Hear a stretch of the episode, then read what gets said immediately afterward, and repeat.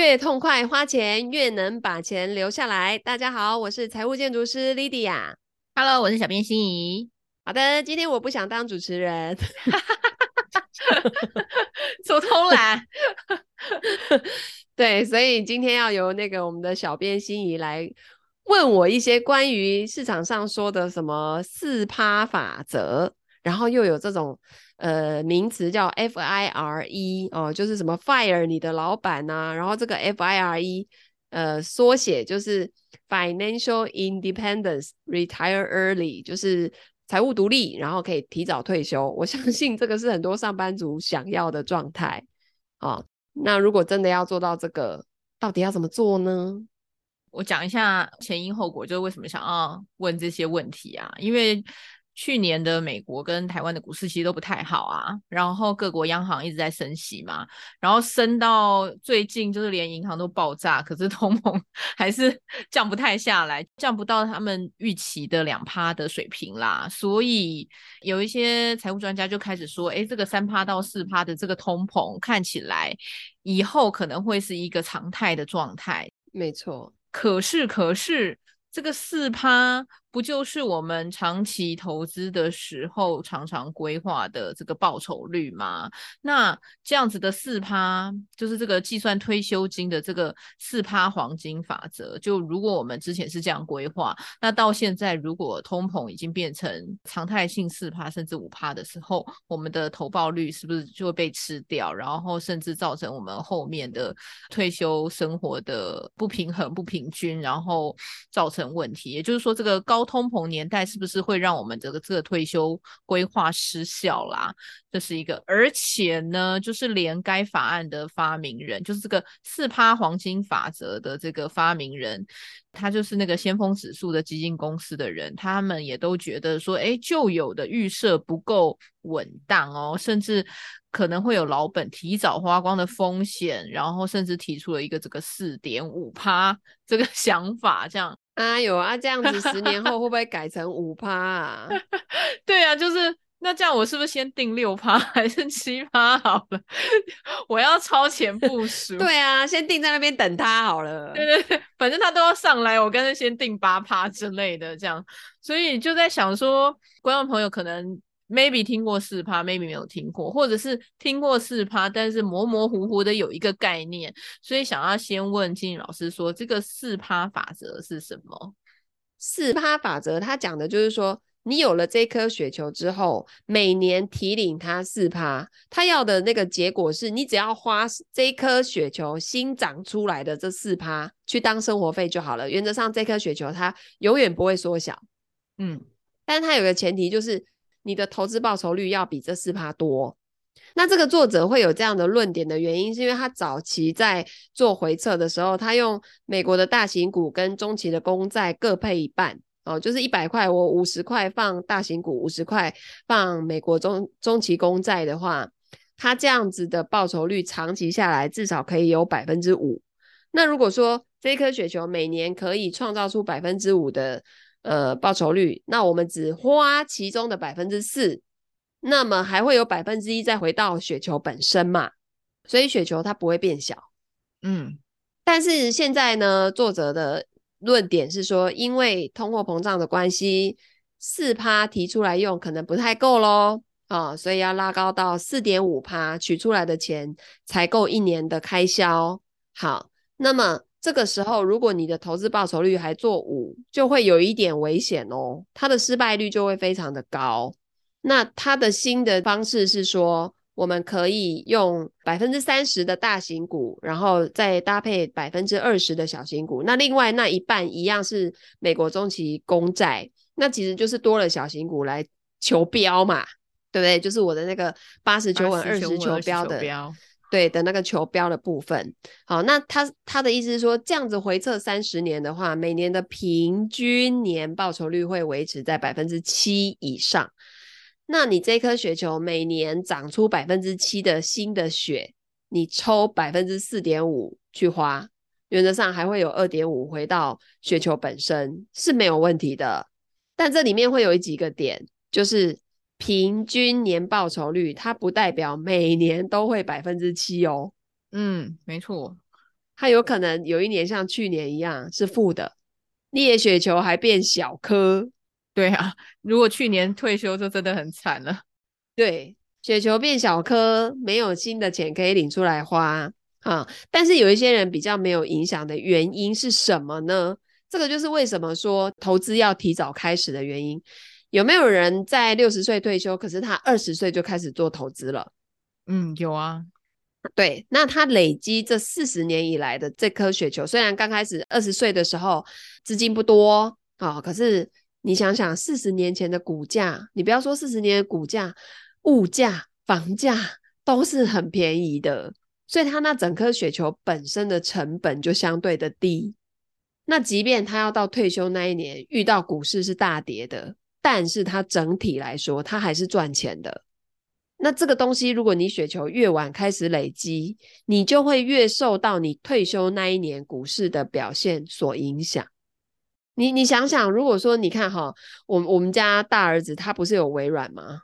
六十四块的成本，我我现在随便讲，假设他就是十年后、二十年后要退休，他他会去管？那个微软现在是多少钱吗？反正怎么样跌都跌不回它的成本了，不是吗？嗯，对。好，FIRE 这个运动也可以来跟大家介绍一下哈。它就是一种以经济独立，我们一般称它叫财务自由，好，然后跟提前退休为目标。你有没有发现，以前我们在跟老一辈的人聊天的时候，他们对退休很既定的印象就是啊，都是差不多六十岁、六十岁、六十五岁嘛，对不对？可是你会发现，现在年轻人他没有再给你客气的呢，吼，直接都四十岁四十岁啊，四十五啊，啊，再不然再到五十，我真的觉得可以了，哦，所以，嗯，就是每一个年代的人，他们的想法都不一样，而且现代的人哈、哦，会重视幸福感多于对物质的一种满足的生活方式啦，哦，嗯、就是呃，全世界在经过这三年疫情这样子给他考验下去，有没有？很多人其实赫然发现，物质的东西过去太追求了，那反而现在更多的在关注自己的身心灵。问题是，你在身心灵，你你也是要考虑到生存的问题嘛。所以这个运动哈，其实在二零一零年代就开始慢慢在流行，甚至在美国的一些呃论坛啊、blog 啊、podcast 啊里面都有像，呃很知名的就是有一个叫胡子先生的啦、啊。然后他的生活就是过得非常的简约，哈，所以开始有大量的人去关注这件事情。那他们这些想要经济独立而且要提前退休的人，他们是透过什么？第一个就是增加收入，再来是减少支出。为什么呢？因为他们要最大化去存款，增加他们的存款比例。比如说他赚一百块钱，以前可能只存十块，可是他现在可能减少了很多支出，拉高那个储蓄率。到三十到四十，甚至到五十啊，那他这个只是把呃现在的钱留给未来花的一个概念，所以很多的 FIR 运动的这个追随者就会建议说，诶，可以把四趴这个黄金法则作为参考，也就是把一年的年支出的二十五倍设定为存钱的目标。那你你想想哈，假设我们家一年的年支出需要一百万。那么一百万的二十五倍叫做两千五百万，嗯，嘿，这都是你的一家母鸡，那一只母鸡有没有？然后母鸡呢，每年会给你生出四趴的蛋，所以两千五百万的四趴就叫做一百万。那你每年就花这个一百万，诶，啊，那你不就财务自由了？对啊，我就不用去上班啊，就现金流就够啦。对，就是一旦这件事情实现了。那你的工作收入就可有，也可以没有，然后甚至你的退休年龄可以往前移，提前数十年，他们是这么说的。好，嗯、哼哼，那透过我们所建议的百分之十到十五的存钱比例，其实我们财务建筑师的建议是赚一百块至少要存三十啦，就储蓄率至少要三十，是我们认可的比较好的标准。这样好。他的意思就是说，当你储蓄率越高的时候，你要达到这个两千五百万的年数就会越来越短。哦，OK，好。所以会去追求 FIRE 的人，他们通常哈、哦、会试着把百分之五十以上的收入存起来。但是呢，这件事情以一个家庭来说，他不容易做到，尤其是上有老下有小，有房贷有车贷，有孩子教育费要付的人，他很难。我自己的观察是，单身的人这件事情可以做得到。我甚至我自己的财务规划的个案里面，储蓄率最高的是七十三趴。哇，好厉害哦！怎么做到的？嘿嘿，我跟你说哈，住家里有没有？吃公司，走路上班，没有休闲娱乐，不化妆，不买衣服，所以她是女生。是的，是的。对，手机用隔壁邻居的 WiFi，所以我在跟他连线的时候，那个讯号 非常之微弱。隔壁邻居的 WiFi 太好笑了 啊！对，什么年代？对，他说：“老师，等我，我找个角度，那个讯号比较好的地方，这样。”嗯，可是他好厉害哦，百分之七十三呢，其实是蛮强的。是啊，然后他的年支出就很低很低，哇！我就觉得哦，一个年薪百万甚至两百万的人存的钱，绝对数字都没有他多哦。可是他他他怎么可以抵抗那些欲望，或者是抵抗那些那些东西啊？因为他背后有来自非常大的不安全感跟焦虑，因为他家里有一个需要长期照护的家人。哦，OK，对，然后因为他单身嘛。所以以后可能照顾这个这一位家人的工作就会落到他身上，那他就会很紧张，说：“哎，这样我以后不会有工作收入啊。”所以恐惧驱动他做这件事情 是比较有意义的，不是，是是比较强大的这样子。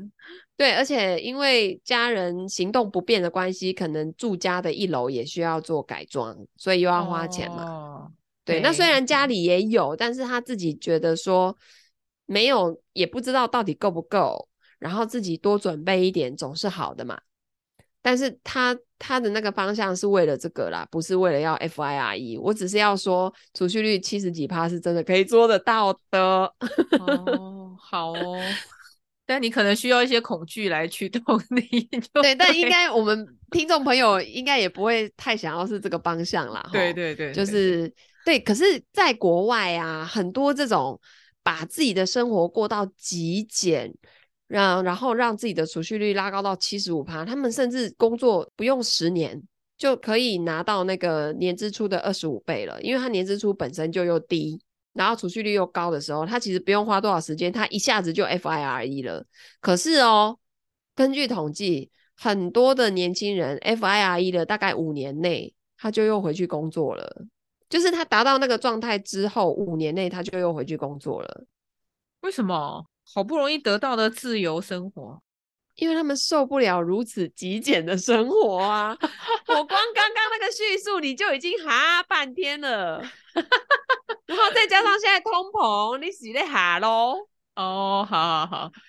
原来我的想法还挺年轻的，对，所以他们就发现自己太严格，因为 FIRE 它有很多种形态，它有丰盛版 FIRE、简单版 FIRE、清平版 FIRE，所以就是看个人的生活要什么。好，然后有一本书叫做《Your Money or Your Life》，中文那一本叫什么？跟钱好好相处啊？对对对。这个是一九九二年的一本畅销书。那 FIRE 这个运动，其实主要它背后的观点是来自于这本书。这些著作呢，是为读者提供了这些使用投资带来的回报，来度过简约的生活，来实现经济独立的一些基本的模型是可行的。但是呢，这是一九九二年的畅销书，各位听众们，咱们现 在已经来到二零二三年啦，对不对？那个时光环境啊，总体经济环境啊，地球的变化啊，能量啊，通通都跟那个时候不一样了。所以实际上呢，FIRE 是有它的一些盲点在里面的，就是会导致 FIRE 四趴这件事情失败的一些不确定因素。哈，它分为几个方面。第一个就是关于投资的不确定因素。我们刚刚说了。我们累积到那个两千五百万，不是说这中间都只能放定存，然后傻傻傻傻的存到两千五百万，然后去投资一个什么东西，每年拿到四趴，它不是这样的方式，它是两千五百万在累积的过程中就已经在投资了。就我所说的滚雪球，那一颗雪球就已经开始在滚了。问题是雪球会不会忽大忽小？会啊，对啊，为什么？今年雪球应该就很小。对 呀、啊，多少人有没有？本来雪球剩汤圆有没有？有汤圆都不错了，有人根本就融化了，融化哦，蒸发是不是？好，就是譬如说啊，整体的经济收入状况啦，突然转差或者是降低，那再来就是通货膨胀急剧的升或降。它都会造成 FIRE 这件事情的不确定因素，还有就是投资的成果不符合预期。比方说啊，说好的四趴呢？对啊，如果利息跟股利加起来，或是资本利得加起来都没有四趴的话，那怎么办？不要负四趴的没卖啊嘞，对不对？那还有一种是非投资的不确定因素，譬如说刚刚提到要有很高的储蓄率，这件事情本身它要长久执行的那个自我管理的难度就很高。嗯嗯嗯嗯。第二点是活太久，长寿风险啊，已经活超过你本来规划的时限。对，就像我们在做那个完整版的。那个财务规划，因为会跑全生涯财务模型。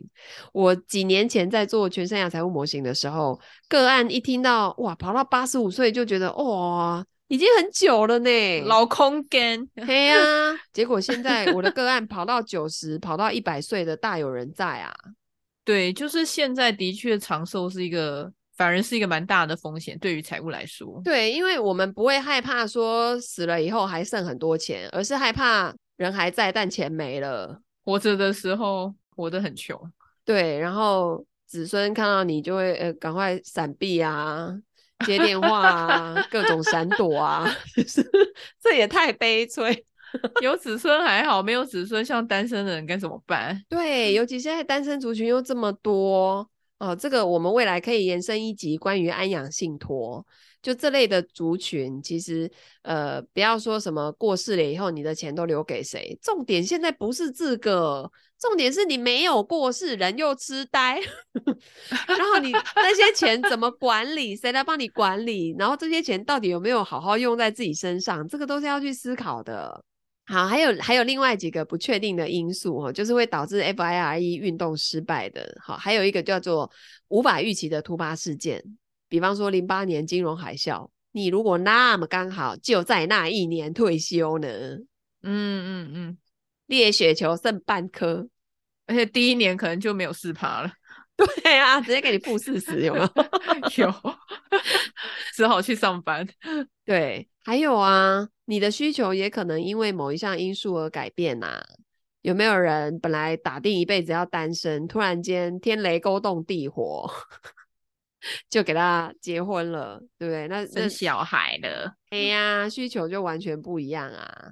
还有就是说，我们按照目前当下的生活状况去进行退休的推测，它的可预测性本来就没有那么高。因为，譬如说，我现在收入很好，这就跟我之前在证券业某一阵子，哇，那业绩好到一个不行，然后月入百万的时候，哎，我真的就是用那个月入百万去回推我未来的二十年呢。哦。这样子就可能什么过个几年就什么三年就退休，五年就退休了。对，因为你会被那个状态给蒙蔽，然后你就会以为会一直是这样。嗯嗯，然后你的花钱自然而然也不会想太多，因为你觉得来钱很快嘛。对，现金流很强大的时候，就会依照那个现金流来做那个花钱的习惯啦，储蓄率就下降这样。没错，然后你如果按照现在这样，好，就算你储蓄率真的很高，可是你的收入会一直这么好吗？或是现在收入很糟，你的收入会一直这么糟吗？人生会有起伏，会有变化的。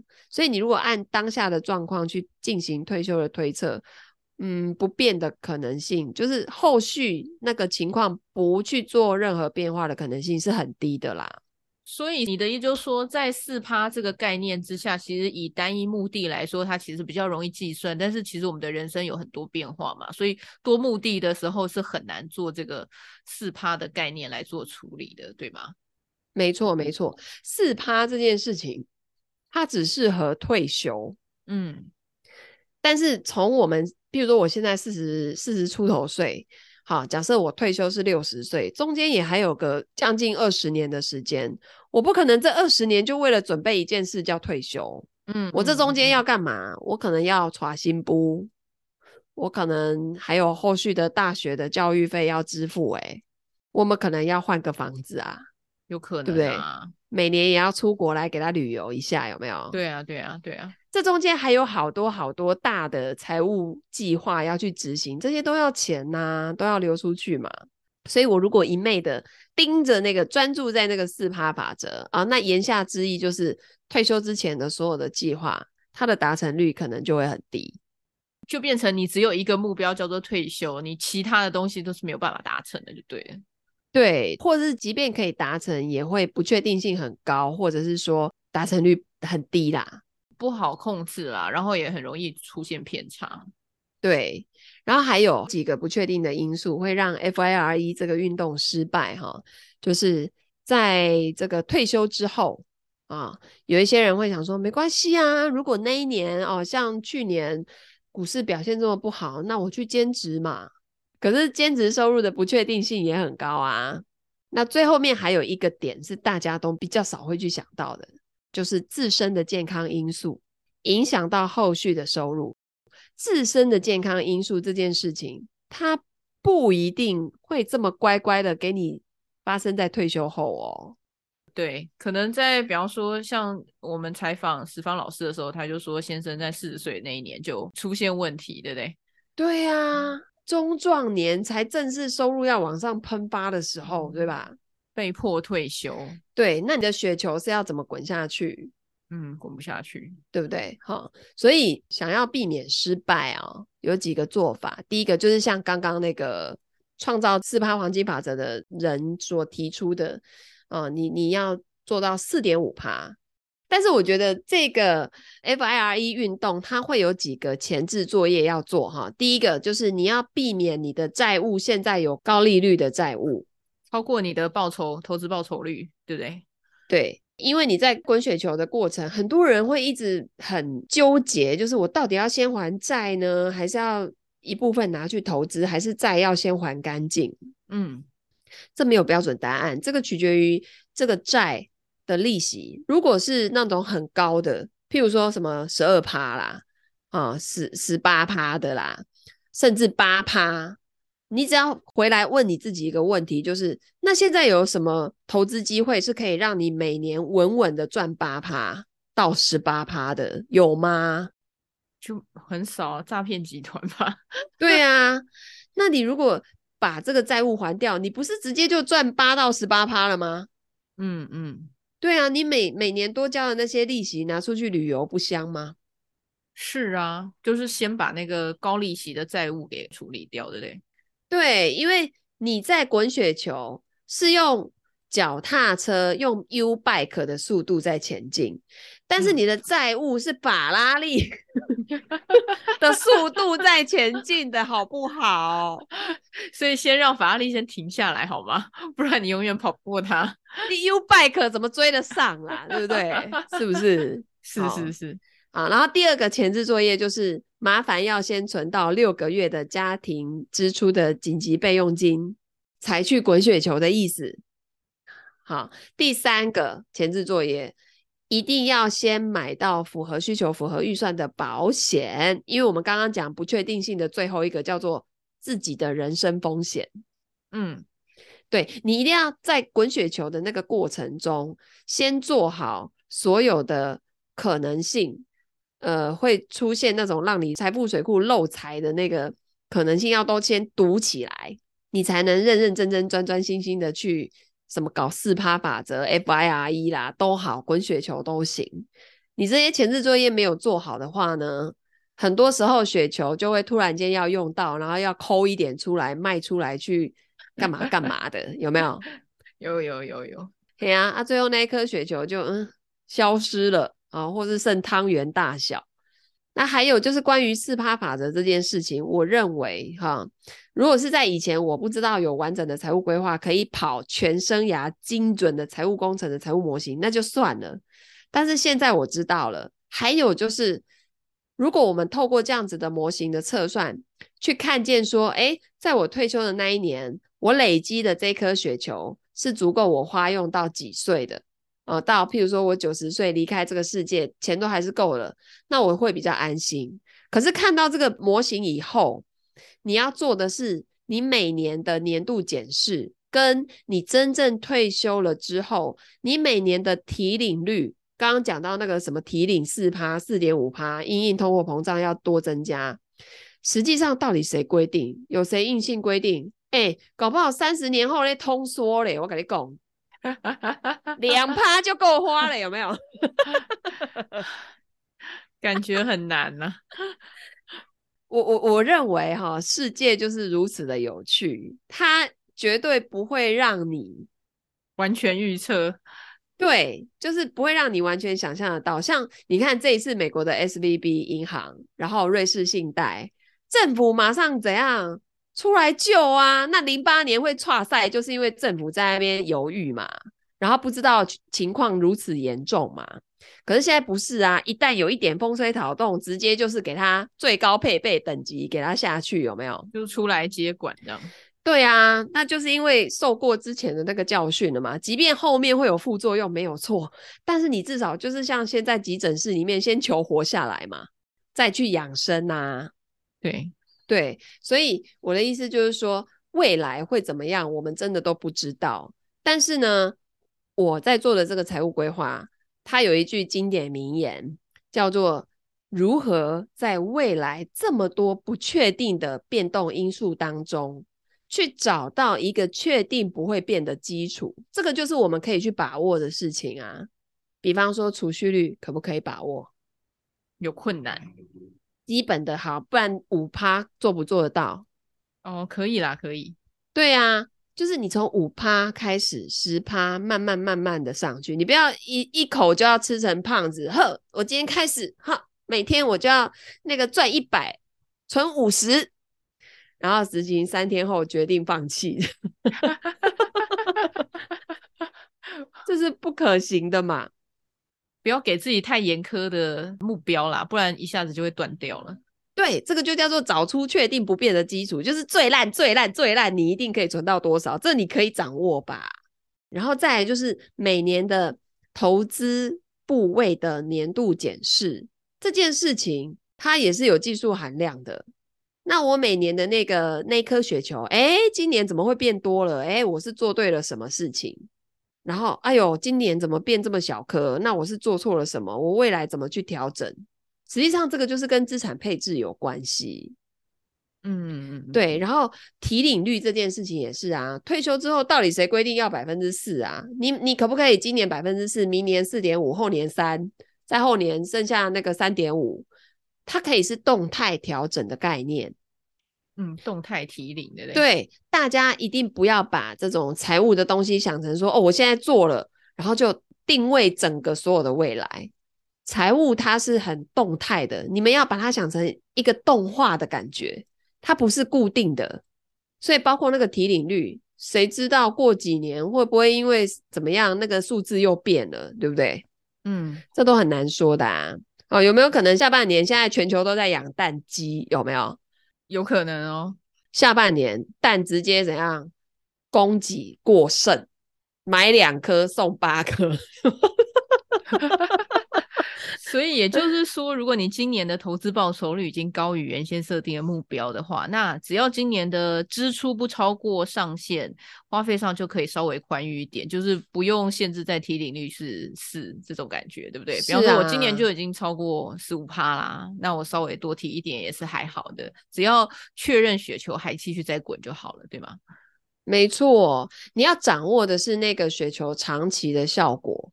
哦，说实在的啦，你要叫我每年这样一年一年看，我可以提领多少？然后我今年年初就要来看一下，我今年一整年是要过得拮据，还是要过得丰盛？其实我觉得那个也不会是大家想要的一种状态啦。大家还是会比较想要那种恒定稳定的感觉。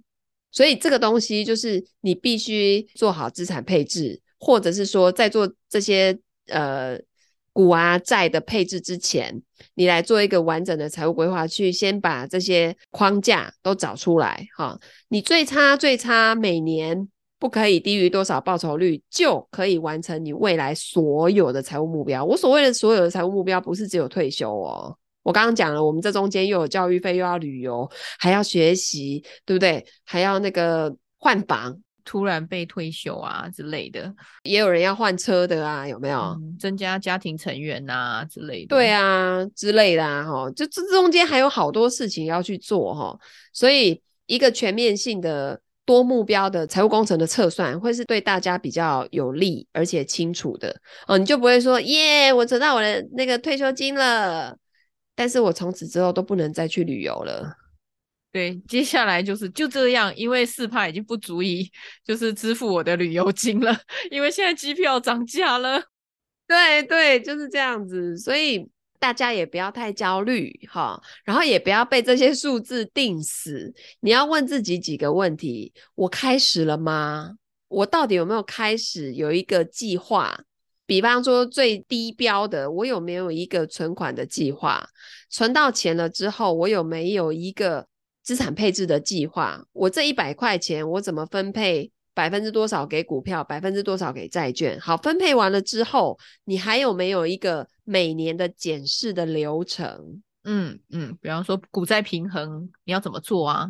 那你的股债平衡要做到什么样的程度？对，然后确保说，哎，你的这颗雪球是有稳定在增长的。那即便遇到几年的经济动荡，诶，他那几年可能甚至有一点缩水，或甚至没有成长性，但是你的心是安定的，因为你知道说，你有一个系统，你有一个管理的模式，然后你按照这样做，反正时间到了，最差最差不会低于怎么样怎么样的一个状态，你自己心里有个底，那这样子是不是会安心很多？嗯嗯嗯嗯嗯，对，因为实际上我们在做这些安排，不就是为了让自己安心吗？对啊，就是如果路途看得到终点，总是跑得比较快一点，就是跑起来的感觉比较快一点啊。对，比较明确嘛，不然它就会很像什么哦，今天我们那个 Coco 呀下个月要去日本了，对不对？好，目的地叫做在东京，嗯，可是呢，现在我不知道我到底要搭飞机去，还是要搭船去。还是要怎么样去？然后去到那边之后，我的行程是怎么样的安排？路径怎么走过去？啊，那有些人是路径知道了，可是他戴着很黑很黑的墨镜，看不到路，或者是他的眼镜根本没有洗干净，起了一层雾。他知道方向在那边，可是很模糊，可能就上错飞机呀、啊。然后下车的时候发现，嗯，怎么到了北京这样？整个坐错就对，东京跑去北京这样，对啊。嗯、所以我觉得这些东西啊、你说财务规划啦、资产配置啊、几趴法则啊这些东西，它不外乎就是工具、方式跟方法，也不要被这些工具、方式、方法给绑架了，你自己要有动态调整的能力。那到底怎么样有动态调整的能力？你要长期的去关注这件事情。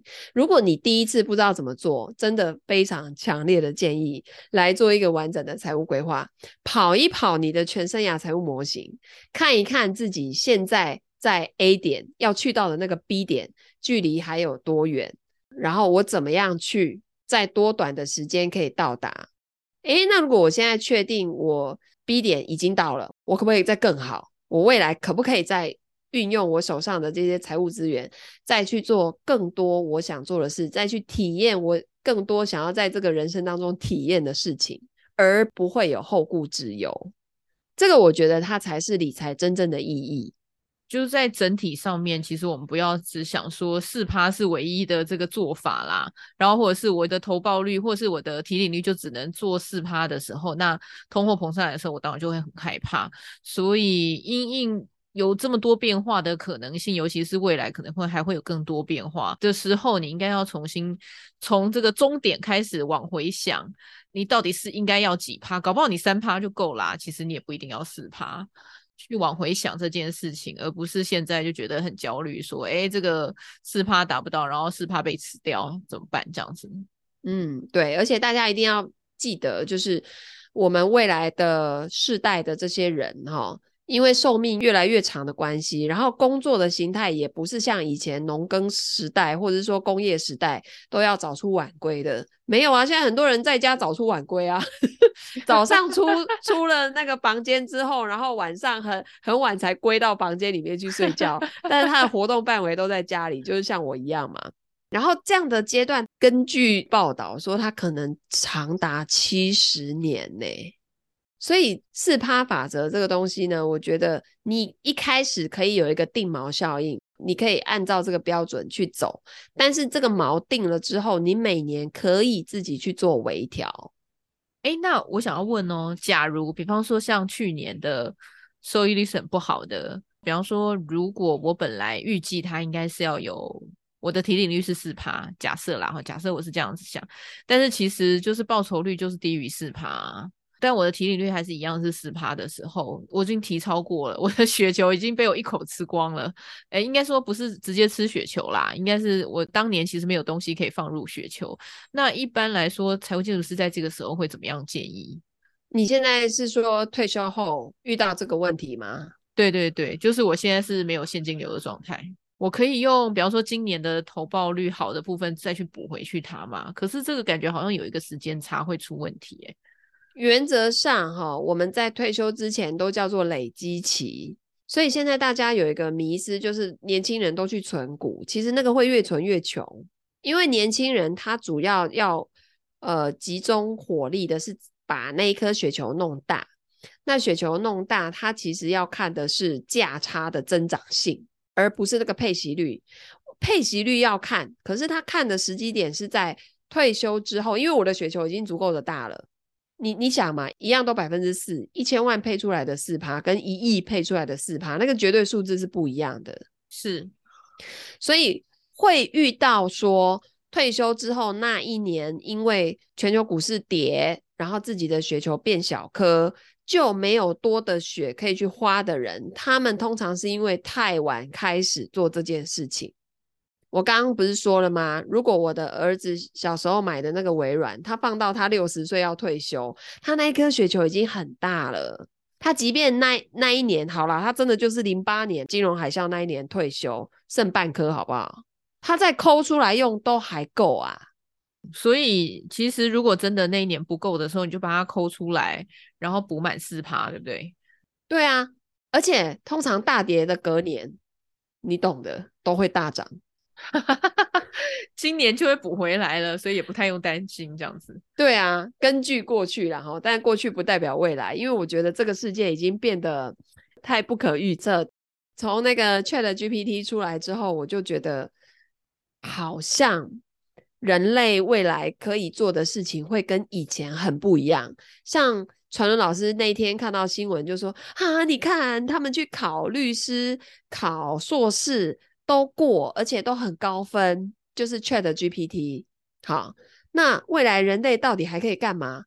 传伦老师的反应是这样，可是我是一个反配思维的人，各位同学，我马上就哦耶，他解放了我们，不用在那边一直考试了。你知道考律师有多可怜，考研究所有多可怜吗？你这个反配真的很恐怖哎！就是我来地球，我到底为什么有几年是要过这种日子啊？我为什么要一直待在 K 书中心图书馆里面，然后读那些 Chat GPT 就可以告诉我的事情？不用 Chat GPT，我可能 Google 两下就有的事情，对不对？因为我现在看到的，我家里有孩子在考高中，全部都是那些呃，当然现在有素养题哦，题目也很活，可是他那种知识点的东西，实际上真的就是看看历史剧，或者是说有一些东西在网络上查，看看老高。甚至都是可以查得到的，对不对？我我到底为什么要花这么多的时间去把它背起来？然后我以以后出社会的工作，就这辈子再也不会用到它的东西。我为什么要花时间在这上面？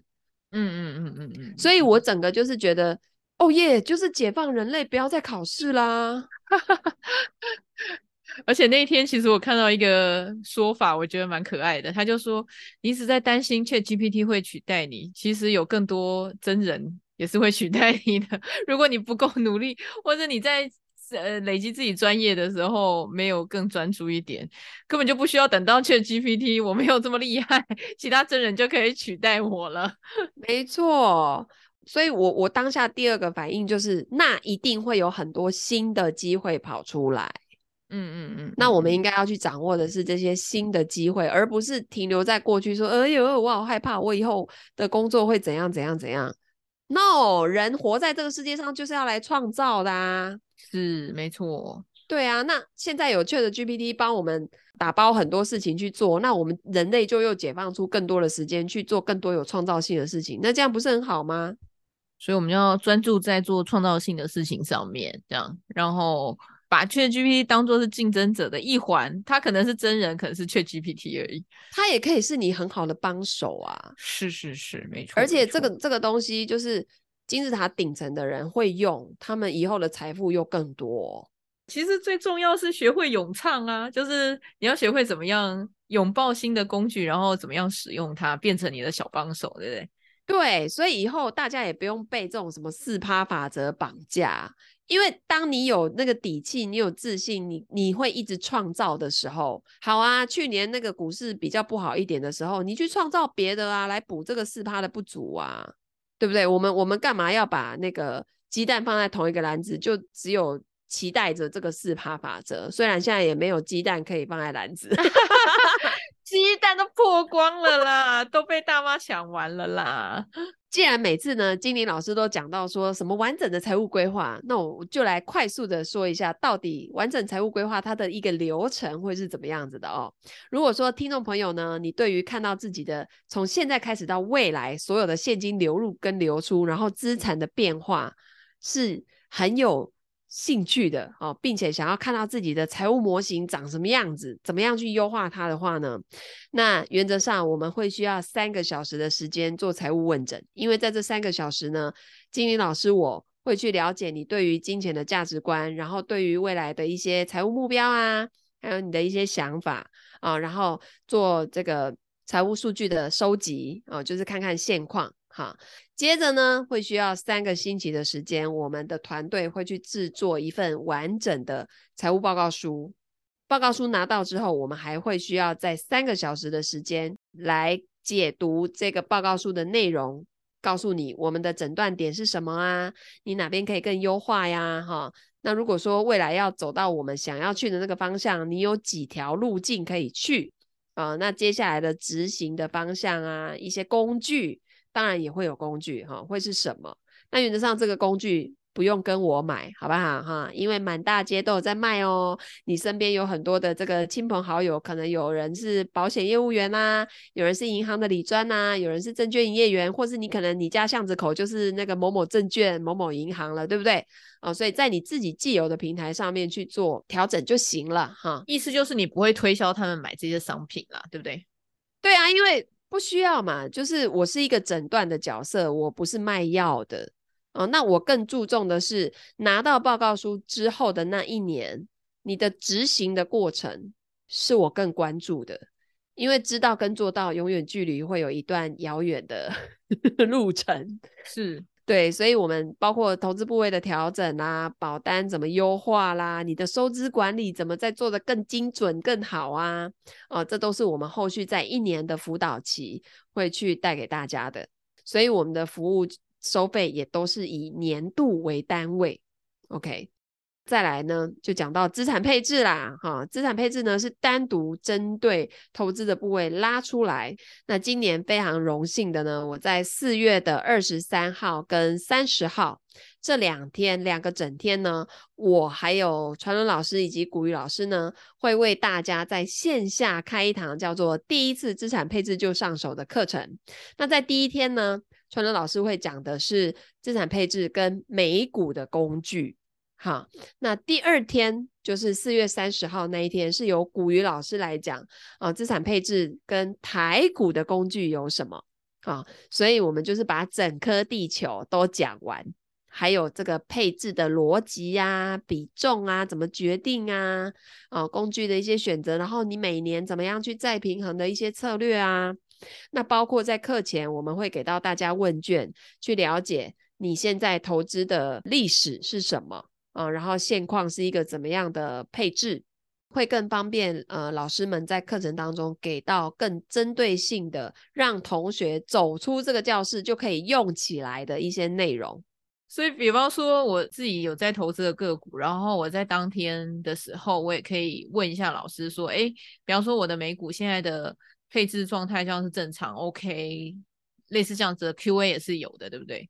对对对，哎，同学记得哈，我们不是报牌哦，我们讲的是整体的配置的概念、逻辑啊，大家要学的是这个东西，因为为什么？以后没有这些老师，你还是可以自己做，那个就代表你真的学会了。那我们的期待是每个同学他以后都可以到这样的程度。嗯嗯嗯，好，所以我们非常的欢迎哦。如果有这个资产配置想要学得更系统的同学们，现在已经开始开放报名了。那可以点击下方的这个 show notes 里面的介绍，然后就可以进去看课程的介绍。非常的希望在四月的这个线下的资产配置课程当中看见大家哟。好的，如果你喜欢我们今天的分享，欢迎按赞、留言、转发给你身边想要学好资产配置的朋友们哦。那我们就线下见，拜拜，拜拜。